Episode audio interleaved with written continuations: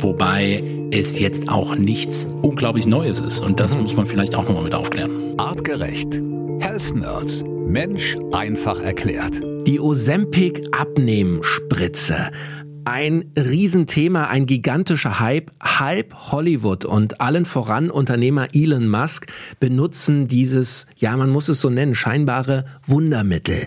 Auch wir bekommen hier immer wieder Fragen dazu aus der Community. Funktioniert das wirklich? Was genau ist denn das für eine Spritze? Gibt es da gefährliche Nebenwirkungen? Ist das überhaupt schon alles wissenschaftlich erforscht? Für wen ist dieses Mittel etwas? Ja, das sind nur ein paar Fragen, die uns äh, dazu erreicht haben in den vergangenen Wochen. Und in dieser Episode der Artgerecht Health Nerds. Da wollen wir über genau dieses Thema sprechen, was wie gesagt momentan im Grunde jeden Tag irgendwo in der Zeitung, in den Medien, im Fernsehen auftaucht. Alle sprechen über diese Abnehmspritze. Matthias Baum aus dem Health Nerds Wissenschaftsteam ist bei uns. Matthias, spricht denn die Wissenschaft, also sprechen du und deine Kollegen auch über diese Spritze? Ist der Hype bei euch auch so groß oder ist das ein reines Medienthema? Erstmal ein Hallo, Felix. Ich bin wie immer froh, hier zu sein. Und ja, natürlich sprechen wir darüber, zumal es einfach, weil wirklich viele Fragen dazu reinkommen. Und ähm, ich bin auch sehr froh, wenn Fragen reinkommen und wir versuchen es dann immer ein bisschen zu bündeln und ein Thema dann dementsprechend noch aufzugreifen. Und weil es jetzt gerade in den letzten ja, Wochen, Monaten vermehrt aufkam, ähm, muss man sich noch mehr damit beschäftigen. Wobei es jetzt auch nichts unglaublich Neues ist. Und das mhm. muss man vielleicht auch nochmal mit aufklären. Siehst du, das ist der Unterschied. Darum bist du Wissenschaftler äh, und ich nicht. Für mich äh, als Medienjunkie ist es etwas relativ Neues. Jemand wie du, der also wissenschaftlich in diesem Thema steckt, sagt also, nee, das ist eigentlich gar kein neues Thema, sondern dieses Mittel gibt es schon ziemlich lange. Auch darüber wollen wir sprechen. Hier in dieser Episode unseres Podcasts. Wir wollen natürlich über Gefahren sprechen, aber auch über Chancen. Und natürlich wollen wir klären, funktioniert das wirklich? Und wenn ja, wie funktioniert das? Also Matthias, bevor wir ins Detail gehen, einfache Frage. Funktioniert diese Spritze oder nicht? Rein wissenschaftlich betrachtet, ja funktioniert. Also es ist ein zugelassenes Medikament. Dementsprechend haben wir einen langen Prozess der Studien, die durchgeführt worden sind, die am Menschen durchgeführt worden sind, die an dem bestimmten Ziel beziehungsweise Patientengruppen durchgeführt worden sind. Das ist ein wichtiger Punkt. Da setze ich mal einen Marker. Mhm. Für die passende Patientengruppen ist es gut untersucht und es hat eine Wirkung bei Typ 2 Diabetes Patienten und es hat einen Effekt auf eine signifikante Gewichtsreduktion. So, und das äh, müssen wir gleich mal vorneweg klären, weil dieses Thema mit äh, Typ 2 Diabetes, das liest man auch in den Zeitungsartikeln und, und man hört das immer im Zusammenhang mit dieser Spritze, aber ich glaube, äh, Leute wie ich, die permanent auf der Suche nach äh, Lifehacks zum schnellen, dauerhaften Abnehmen sind, die überlesen das gerne und lesen nur das, was da irgendwie getriggert wird mit dieser Abnehmspritze. Ja. Äh, wie hängt das zusammen? Wenn ich es richtig verstehe, ist diese Spritze ja eigentlich gar nicht für Leute wie mich zum Abnehmen gemacht, sondern hat eigentlich einen ganz anderen äh, Grund, warum sie entwickelt wurde. Genau, also diese breite Studienlage, die es gibt und die ein sicheres Medikament auf den Markt gebracht haben, mit wie jedes Medikament mit auch dazugehörigen Nebenwirkungen, da können wir gleich auch nochmal drauf eingehen, bringt dieses Ozempic, also das ist der Handelsname, und das Semaglutid, das ist der eigentliche Wirkstoff. Dieser, wie gesagt, im Einsatz ähm, von und da fängt man mal in vitro an und arbeitet sich an Tierstudien voran, bis es irgendwann an Menschenstudien gibt. Da sehen wir eine klare Untersuchung und eben wie gesagt bei Typ 2 Diabetes Patienten mit Adipositas. Typ 2 Diabetes ist ja ein Thema, was wir in den letzten Wochen auch häufiger mit behandelt haben. Da kann man sicherlich schon mal verweisen, auch nochmal auf die Folgen rund um Diabetes. Mhm. Nichtsdestotrotz, hier haben wir jetzt also ein Medikament für Typ 2 Diabetes. Das heißt, die Symptome das, was haben wir bei Typ 2 Diabetes? Eine Insulinresistenz. Die Rezeptoren reagieren nicht mehr so gut auf ausgeschüttetes Insulin. Der Blutzuckerspiegel ist erhöht und es entstehen viele verschiedene Folgeerkrankungen oder Symptome. Und da setzt das Medikament an, reduziert das und als Nebeneffekt quasi dabei hat es auch einen Impact auf das Gewicht mit unterschiedlichen Mechanismen. Mhm. Das heißt, das müssen wir auch nochmal jetzt an dieser Stelle direkt schon sagen, nur zum Verständnis. Jeder, der diese Spritze nimmt, um einfach abzunehmen, der äh, im Grunde zweckentfremdet ein Medikament, was für eine ganz andere Zielgruppe, nämlich für äh, Diabetes Typ 2 Patienten gemacht wurde. Der Wirkstoff selbst ist so gut untersucht und klar auch in Richtung Gewichtsreduktion, mhm. dass gerade im Moment in den USA eine Zulassung, ein Zulassungsverfahren läuft, dieses Medikament separat für das Thema Adipositas und Gewichtsreduktion auf den Markt zu bringen. Also es ist nicht völlig von der Hand zu weisen, aber wenn wir dann hier wirklich so klar bei einem Medikament mit der Breite an Studien, die es dafür braucht, draufschauen, dann mhm. ist es korrekt.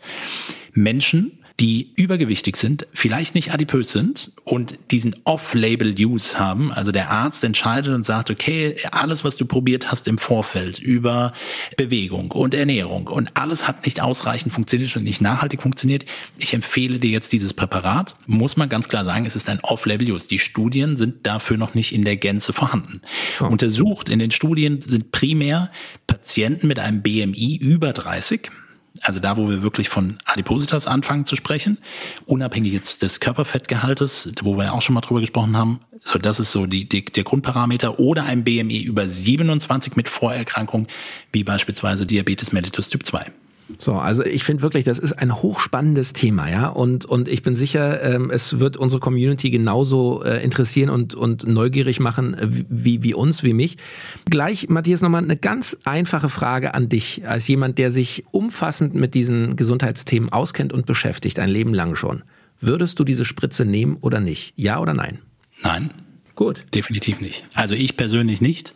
Ich äh, kann den Leidensdruck sehr gut nachvollziehen. Ich kenne das nicht nur aus einer wissenschaftlichen Perspektive, sondern eben auch gerade aus der therapeutischen und verstehe jeweils den individuellen Leidensdruck und ich will auch niemandem irgendwie sagen, mach doch nur ein paar andere Sachen und es funktioniert. Hier in dem Podcast versuchen wir einen Anstoß zu geben. Ich kann verstehen, dass auch ein Mediziner oder ein Arzt primär diesen Off-Label-Use in Betracht zieht. Ich will das gar nicht verurteilen. Wir haben hier definitiv bessere Ergebnisse im Vergleich zu, ich ähm, stelle meine Ernährung und meine Bewegung um. Um es mal ganz klar in Zahlen statistisch festzuhalten. Drei bis fünf Prozent des Körpergewichtes kann durch Bewegung und Ernährung reduziert werden. Das ist so im Großen und Ganzen bei allen durchgeführten Studien ungefähr so der Schnitt. Drei bis fünf Prozent deines Körpergewichtes. Nachhaltiges Halten, wenn ich zurückgehe in alte Muster und über Muster aufbrechen haben wir auch schon viel gesprochen, dann bleibt das nicht bestehen. Und hier haben wir laut der Studienlage 10 bis 15 Prozent und neuere Wirkstoffe prognostizieren 15 bis 20, vielleicht sogar 25 Prozent. Und es reicht bezogen auf die Gewichtsreduktion an den, ich nenne ihn mal Goldstandard, nämlich die Magenverkleinerung bei wirklich Adipositas heran. Es ist ein bisschen aus dem Kontext gerissen, weil es nur diesen einen Blick auf Gewichtsreduktion zieht. Und wir werden auch gleich sehen, es gibt bestimmte Nebenwirkungen, die man nicht außer Acht lassen kann, auch wenn sie bezogen auf die Wirkung des Medikamentes tolerabel sind, sonst wäre das Medikament nicht zugelassen worden. Ne? Aber es können eben schon bestimmte Dinge auftreten. Und einen wichtigen Punkt, den will ich jetzt vorab einmal mit gesagt haben. 10 bis 15 Prozent Gewichtsreduktion unter Verwendung des Präparates in den jeweiligen Studienzeiträumen über Wochen und Monate bis hin zu einem Jahr und anderthalb Jahren. Immer, Achtung, immer in der Kombination mit ausreichend Bewegung und Sport und Ernährung. Also mhm. es ist das Add-on das Medikament. Also das ist einfach auch nur, ein wichtiger Punkt. Also einfach nur die Spritze äh, in den, ich weiß gar nicht, streckt man die ins Bauchfett oder wo wird die? Genau, subkutan, ja? es ist, genau, wird es reingespritzt. So, also einfach nur die Spritze geben, ja, das wird sicherlich was bringen, aber diese Studien, das muss man auch ganz klar der Fairness halber sagen, beziehen sich immer auch auf Patienten, die eben, wie du gesagt hast, Ernährung umgestellt haben, Bewegung umgestellt haben ihren Lifestyle genau. geändert und, haben. Und alle, wenn man sich auch wirklich auch äh, mal ein bisschen auch durch, gehört ja zu einer Recherche auch mit dazu, auch durch Inter also Experteninterviews, Menschen, die daran forschen wirklich, dazu zähle ich ja nicht, sondern ich versuche das nur aus, einem, aus der gesundheitswissenschaftlichen Perspektive eben mit zu betrachten. Da sehen wir, dass auch immer wieder kommt, naja, es ist der Startschuss für dass es dann danach hoffentlich in ein Bewegungsernährungskonzept überführt wird, was nachhaltig hilft und dann auch längerfristig abgenommen werden kann. Wenn wir über Abnehmen sprechen. Und bei Typ 2 Diabetes ist es schon angesetzt als Dauermedikation. Also bitte nimm dieses Präparat dann ein Leben lang. Das ist jetzt genau meine Frage gewesen. Was passiert denn, wenn ich nach acht oder zehn Wochen diese Spritze wieder absetze? Nehme ich dann genau. wieder zu oder muss ich die ein Leben lang nehmen? Wie ist es? Gibt es verschiedene ähm, Erkenntnisse zum einen dazu und man kann ganz klar sagen, es gibt einen sogenannten Rebound-Effekt oder auch eine Art Jojo-Effekt. Das heißt, wenn ich das Medikament nicht mehr verwende und wenn wir gleich nochmal in die Wirkmechanismen reinschauen, wie dieses Medikament funktioniert, dann sehen wir, dass zunehmend natürlich total viel Sinn macht, weil das, was das Medikament gerade tut, nicht mehr stattfinden wird. Das heißt, Gewichtszunahme wird wieder ein Thema sein, die Regulation des Blutzuckerspiegels wird nicht mehr so funktionieren, die Diabetes-Symptome werden wieder auftreten bei Menschen, die keinen Diabetes haben haben, wird das jetzt nicht das primäre Thema sein, aber wir wissen schon, dass auch hier Lebensstilfaktoren einen wichtigen Faktor sind, dass eben Diabetes mit entsteht. Mhm. Gibt es Nebenwirkungen, mit denen Elon Musk und auch andere Nutzer dieser Spritze zu kämpfen haben. Was weißt du darüber? Was, was für Probleme treten da auf? Also es steht schon im Beipackzettel mit drin, was so typischerweise auftreten kann an, an, an Nebenwirkungen. Du hattest, ich weiß nicht, ob wir es schon gesagt hatten, das Thema Übelkeit ist etwas, was häufiger auftritt. Das heißt, Semaglutid hat eine Auswirkung auf den Appetit beziehungsweise auf den Hungersättigungsstoffwechsel hat etwas mit unter anderem mit der Verlangsamung des, der Beweglichkeit des Magen-Darm-Traktes zu tun. Das ist ein wesentlicher Wirkmechanismus, der dazugehört. Und Übelkeit ist etwas, was häufig schon direkt nach dem Spritzen, also ins subkutane Fettgewebe, häufig mit auftritt, wo man sagt, naja, nimmt unter Umständen über den zeitlichen Verlauf auch wieder mit ab. Auch insgesamt, dass eben Appetit abnimmt, was ja viele erstmal als förderlich halten, weil Patienten, die an Übergewicht leiden, sagen, naja, ich habe eigentlich immer Hunger und mhm. muss immer essen. Wir gucken uns auch das gerne gleich nochmal an, warum das unter Umständen gegeben sein kann. Und äh, beim Thema Nebenwirkung, Matthias, auch diesen Begriff liest man häufiger äh, zum Thema den sogenannten Ozempic Burp. Ja. Ähm, also ein, ein Rülpser sozusagen. Was hat es damit auf sich? Was verbirgt sich hinter diesem äh, Ozempic Burp? Ja, dieser Ozempic Burp ähm, ist also ein, ein Gasaufstoßen. Das entsteht eben auch genau dadurch, was ich gerade schon als einen wesentlichen Wirkmechanismus beschrieben habe. Der Wirkstoff verlangsamt die Darmbeweglichkeit und verlangsamt die Magenentleerung, was letztendlich auch einen Impact auf das Sättigungsgefühl mitnehmen kann, weil Dehnungsrezeptoren länger mitteilen, okay, der Magen ist gefüllt und Hunger kommt unter Umständen nicht so schnell auf. Was wir aber wissen, wir haben beginnende Proteasen, also aufspaltende, eiweißaufspaltende Enzyme und Magensäure im Magen. Es äh, entstehen dann Sulfure, also Schwefel und Schwefeloxide. Und wie das so ist mit Gasen, die müssen dann gerne raus. Und wer, wem nicht ganz klar ist, wie Schwefeloxide riechen, das sind ähm, letztendlich der Geruch von faulen Eiern. Mhm. Genau. Also richtig unangenehm, das, das muss man wirklich sagen. Okay, aber wie du schon auch gesagt hast, da sind natürlich Nebenwirkungen, die sind jetzt nicht lebensbedrohlich oder, äh, Nein, oder und auch auch das Thema, sag ich mal so Erbrechen, Durchfälle, Verstopfungen, die auftreten können. Verstopfung logischerweise nicht ungewöhnlich, wenn der Darm langsamer sich bewegt, mhm. muss man dann mit überprüfen und schauen. Aber ähm, jetzt mal auch gerade für die Diabetespatienten, die auf das Medikament eingestellt sind, die kennen das dann sehr wahrscheinlich.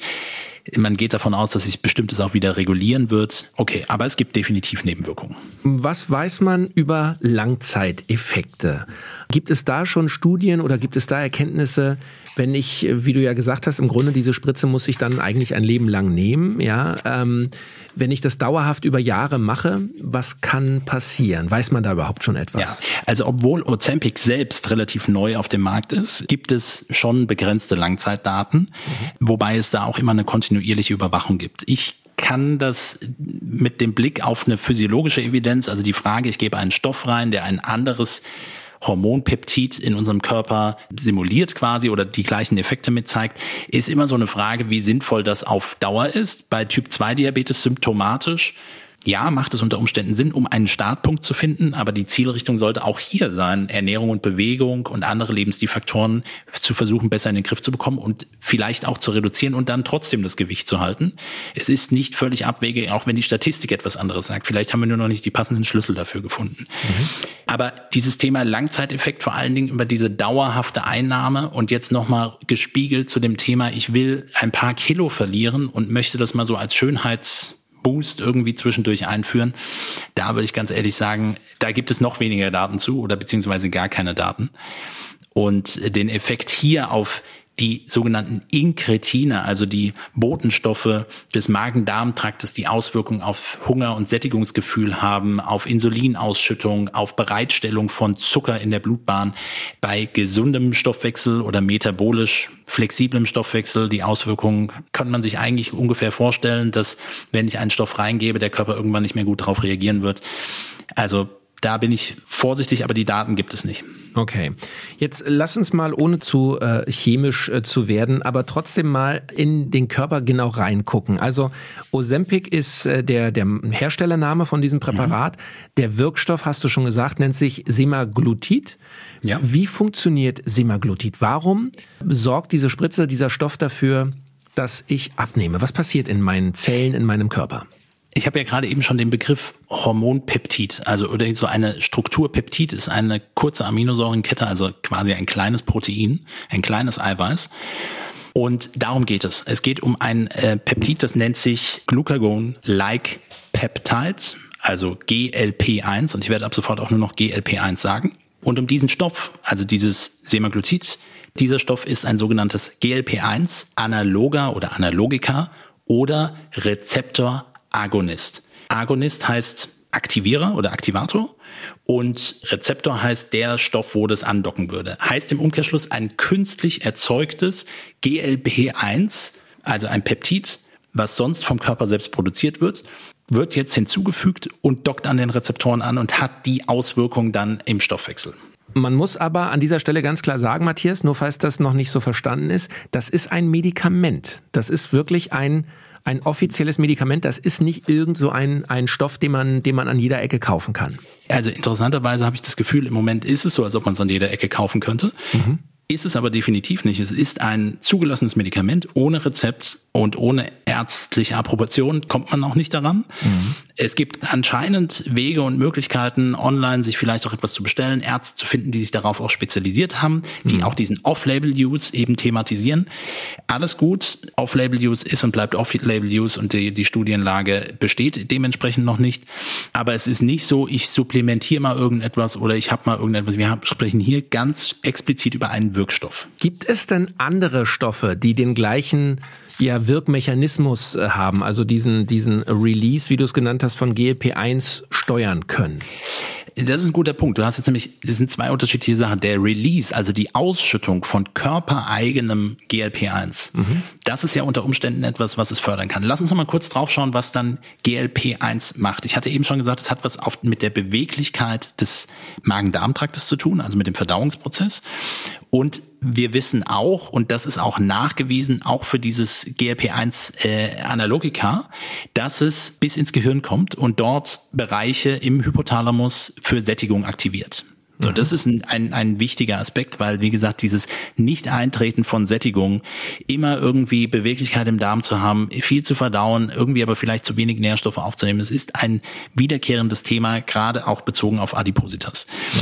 Ein anderer Aspekt was GLP-1 macht. Es ist ein Inkretin, also äh, das hat nichts mit Inkret zu tun, sondern ein Botenstoff in diesem komplexen Geflecht aus Verdauungsbotenstoffen, die einmal zu dem Gehirn vermitteln. Hier findet was mit Sättigung statt, aber eben auch beispielsweise der Bauchspeicheldrüse sagen, bitte schütte jetzt Insulin aus. Und wie wir wissen, das Problem bei Typ 2 Diabetes ist, dass wir eine Insulinresistenz haben. Die Unterstützung mit mehr körpereigenem Insulin heißt, okay, dann kann auch tendenziell mehr Zucker aufgenommen werden. Aber Vorsicht. Und das ist das, was ich mit dem Langzeiteffekt meine. Und meines Erachtens, zumindest sehe ich das noch nicht. Also im Moment ist so, ist kein Thema. Es soll ja auch dauerhaft genommen werden. Aber es wird eine, wenn sonst nichts verändert werden würde, ne, wenn ich genauso weitermache, zu viel Zucker konsumiere, zu viele Mahlzeiten, kein Fasten mit einbaue und so weiter und so fort, dann würde mein Blutzucker immer hoch sein und GLP immer mehr Insulin ausschütten.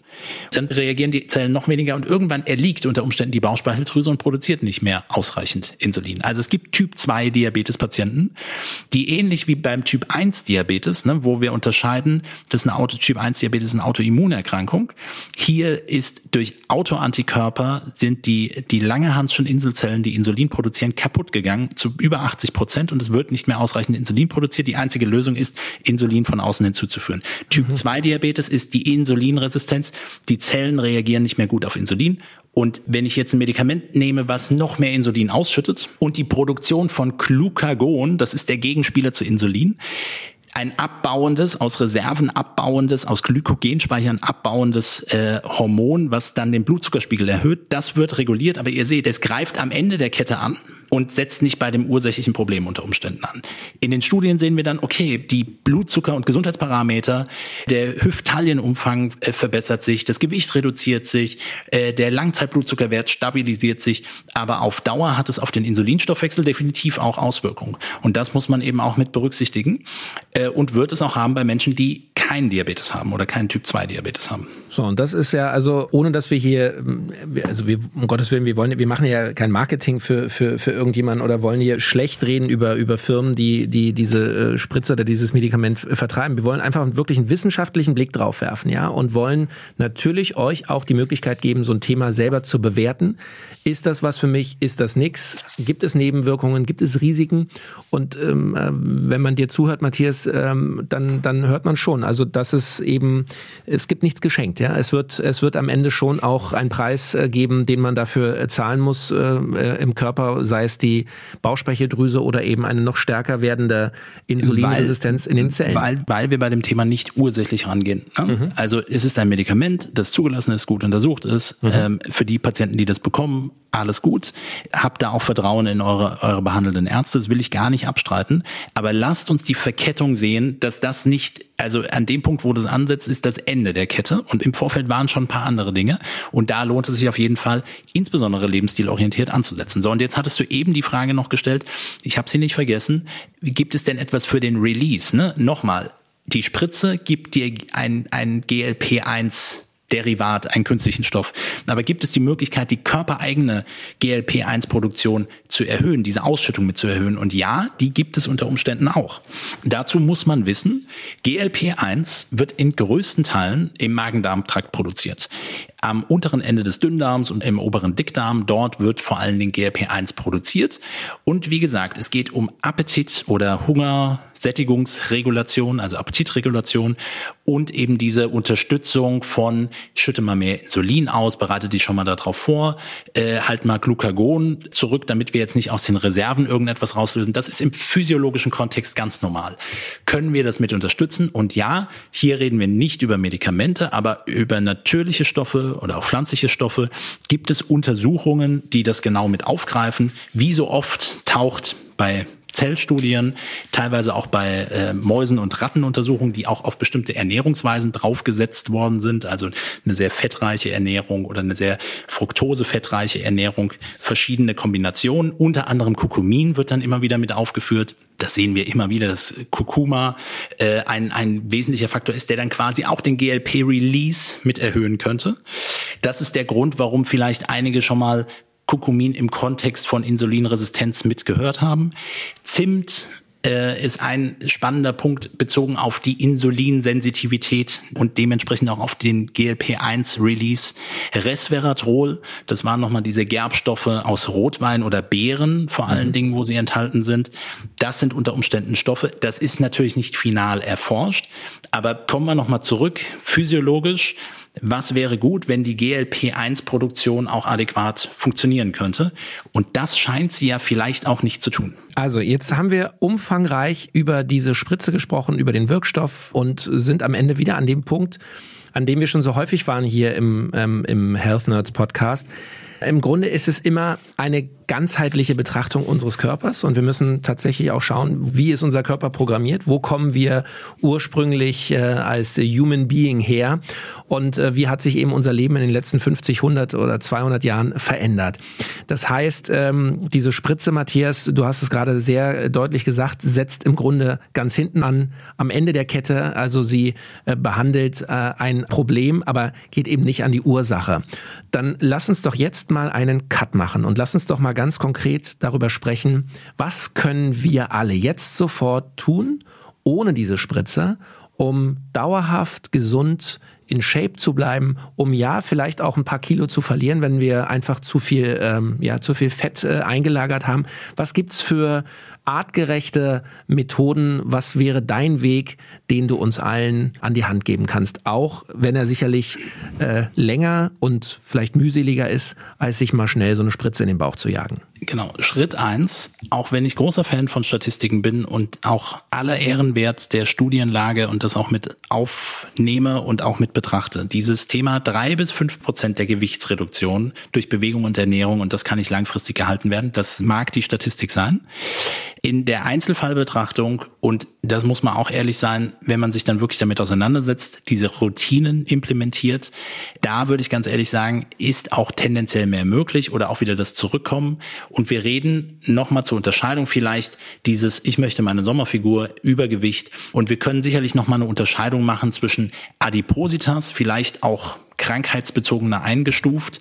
Nichtsdestotrotz, es gibt immer die Möglichkeit, etwas zu tun. Und ich will nicht sagen, dass Menschen, die wirklich unter Übergewicht leiden und adipös sind und alles versucht haben und ich glaube das wirklich jedem, dann empfehle ich auch nochmal das Thema Abnehmen, haben wir am Anfang des Jahres in einer Episode mitbehandelt. Und wir haben mhm. unterschiedliche Faktoren, die neben so, ja, reduzier mal deine Kalorien und beweg dich mehr, immer fernab davon. Es gibt natürlich andere ähm, Faktoren. Die Adipositas-Gesellschaft beschreibt diese Faktoren auch relativ klar. Familiäre Disposition, genetische äh, Disposition, die auf jeden Fall mit dazu gehören. Aber definitiv Lebensstil von Bewegung und Fehlernährung. Da gibt es Optimierungsmöglichkeiten. Und Fehlernährung heißt unter Umständen auch nicht nur dieses kalorienreiche oder zu hohe Mahlzeitenfrequenz, sondern vielleicht auch eine zu geringe Mikronährstoffdichte. Ja, also vielleicht fehlt mir auch, fehlen mir auch bestimmte Dinge ständige Verfügbarkeit von Nahrung und jetzt Achtung, Schlafmangel, Stress. Wir haben über Stress gesprochen. Stress öffnet die Barriere, nimmt quasi mehr Energie auf äh, und, und dann können auch kleine Mahlzeiten schon höheren Impact haben und die Energie wird abgespeichert. Auch andere Grunderkrankungen, die mit einhergehen, depressive Verstimmung, ein chronisch aktives Immunsystem und dann die ganzen sozialen Determinanten, mein ganzes Umfeld. Das Thema eines niedrigen sozialen Status, niedriger sozioökonomischer Status ist ein Risikofaktor dafür oder eine Ursache teilweise mit dafür bestehende Essstörung, Hormone oder andere Medikamente oder auch wirklich Gegebenheiten, auch im Umfeld quasi im Rahmen der Schwangerschaft oder nach bestimmten Verletzungen, äh, Sportler, die dann vielleicht auch mal so ein bisschen da rauskippen, die sich nicht mehr ausreichend bewegen können, aber sich quasi wie vorher weiter ernähren, wo das eine Auswirkung drauf hat. Also es gibt unzählige Faktoren. Wir haben die bei in unserer Abnehmfolge zu dem Thema auch schon mit aufgeführt mhm. und vielleicht gepaart mit dem Thema, wie kann ich meine Routinen auch verändern, da wirklich aus diesen drei bis fünf Prozent Gewichtsreduktion und nachhaltiges Halten, ich glaube, da ist mehr möglich. Nur über diese weiteren Faktoren. Und an dieser Stelle müssen wir auch nochmal wirklich äh, auf unsere äh, anderen Folgen zum Thema hinweisen, weil wir haben über dieses Thema natürlich schon mehrfach hier bei den Health Nerds gesprochen. Matthias hat gerade schon gesagt, unsere Abnehmenfolge, die findet ihr auch, wenn ihr in der Library einfach ein bisschen runterscrollt oder einfach mal sucht nach Health Nerds abnehmen. Ähm, wir haben auch eine Folge gemacht, ich erinnere mich, das war im, im äh, Dezember letzten Jahres, kurz vor Weihnachten, Heißhungerattacken, ja, Ursachen, Trigger, was wirklich hilft. Wir haben uns äh, vor einiger Zeit Ernährungsmythen angeschaut und Werbung und Wissenschaft verglichen. Äh, wir haben mit äh, ähm, Promi-Coach äh, Björn Schulz äh, gesprochen, der ein Fett-Weg-Programm hat, ähm, von dem er uns berichtet hat. Also es gibt äh, viele, viele Folgen, wo wir genau zu diesem Thema sprechen. Auch eine Folge erinnere ich mich noch relativ am Anfang der Health Nerds, sein Weg zum Idealgewicht, ja, Diäten auf dem Prüfstand, auch das haben wir uns genau angeschaut. Also ihr findet massig Podcast-Folgen zu diesem Thema, wenn ihr eben nach einer Alternative zu dieser Fettwegspritze sucht. Und Matthias, Zusammenfassend und abschließend müssen wir also sagen, Abnehmen oder langfristiges, dauerhaftes Abnehmen, das geht eben nicht ohne umfassende Lifestyle-Intervention. Du hast es also gerade schon ähm, erklärt. Die vermeintliche Wunderspritze ist nicht die Lösung, jedenfalls nicht dauerhaft. Trotzdem ein Blick in die Zukunft. Ähm, die Forschung ist momentan so schnell und so, ja, so modern natürlich wie nie zuvor. Wird es irgendwann in Zukunft ein Wundermittel geben, eine Pille, eine Spritze, was auch immer, das ich äh, einnehme und äh, über Nacht verliere ich äh, die Kilos, ohne meinen Lifestyle wirklich zu ändern? Also ich sag mal so, diese GLP-1-Rezeptoragonisten-Forschung, die geht natürlich weiter. Auch das mhm. Semaglutid ist schon ein Upgrade.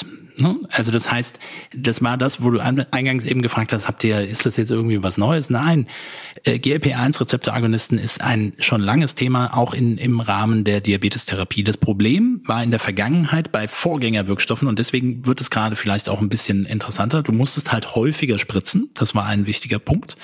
Und das hing damit zusammen, dass dieses künstlich erzeugte GLP-1 in der Struktur dem menschlichen noch ein bisschen ähnlicher war Und dann gibt es wie so oft, wenn irgendeine Proteinstruktur oder eine Peptidstruktur kommt, dann gibt es halt irgendein Enzym, was das versuchen möchte zu cutten, um es entweder erst nochmal zu aktivieren oder zu inaktivieren.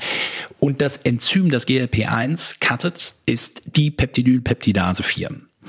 Und die Peptidylpeptidase 4 ist genau das, wo Semaglutid ein drüber hinaus ist, da ist die Aminosäurenkette um eine Aminosäure verändert worden und um eine Fettsäurenstruktur verändert worden. Und das hat keinen Impact mehr darauf. Deshalb muss man die nur einmal die Woche spritzen und deshalb bleibt es länger am Rezeptor aktiv. So, und das ist jetzt so ein bisschen der Gedankengang. Könnte man in dem Bereich die Forschung optimieren? Ja, die Forschenden sind definitiv dran und sagen, okay, unsere Zielrichtung, Benchmark, Gewichtsreduktion, diese 10 bis 15 Prozent aktuell laut Studienlage, zukünftig 15 bis 20, vielleicht 25 Prozent, vielleicht an das Thema auf bezogen Gewichtsreduktion, bei der Magenteilresektion herankommt oder noch mehr. Und wie du es gerade beschrieben hast, gibt es vielleicht irgendwann eine Spritze, wo du nachst und bist dann komplett in Chap. Es mag alles möglich sein. Aber bei Wirkstoffen und Medikamenten gibt es neben jeder Wirkung auch immer Nebenwirkungen.